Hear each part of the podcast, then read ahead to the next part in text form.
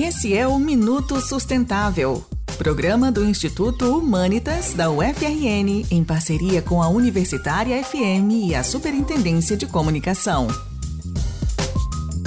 Nos últimos anos, regiões brasileiras vêm sofrendo com regime de seca, tempestades de poeira e às vezes chuvas intensas que interferem diretamente na sua distribuição de água, energia e qualidade do ar que se respira.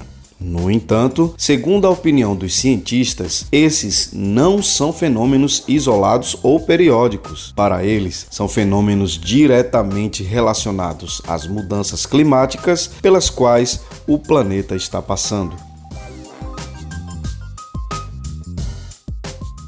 Segundo a análise de dados feita pelos pesquisadores do INPE, o aumento das secas foi de 10% na região Sudeste. A partir de 2010, os índices de chuva chegam no negativo. Jean Ometo, pesquisador do INPE, explica que as projeções futuras com o aumento do gases do efeito estufa corroboram para o aumento da frequência de secas. E o mesmo se pode dizer sobre os demais desequilíbrios climáticos. Cientistas no mundo inteiro alertam para a necessidade de substituição dos combustíveis fósseis por outras fontes de energia para diminuir o efeito estufa no planeta. E mais, a necessidade de mudanças nas práticas agrícolas e alimentares que podem também contribuir com a diminuição da poluição e do aquecimento global.